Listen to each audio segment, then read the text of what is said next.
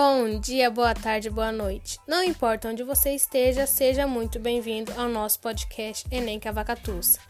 Olá, meu nome é Beatriz. No episódio de hoje falaremos sobre a última faculdade da nossa lista. Ela foi fundada em 1999 e faz parte das instituições particulares do estado de São Paulo. Sim, é ela, a FAM. A FAM, Faculdade da América. É uma faculdade privada do estado de São Paulo Atualmente, ela oferece 80 cursos em todas as áreas do conhecimento de graduação, graduação tecnológica e pós-graduação, tendo a opção de realizá-lo no presencial e à distância.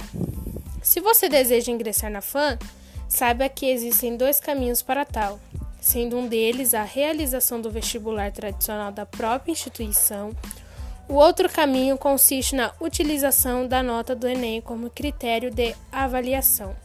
No segundo caso, é necessário se informar junto à secretaria da instituição para saber quais cursos a faculdade aceita a nota do Enem como forma de ingresso.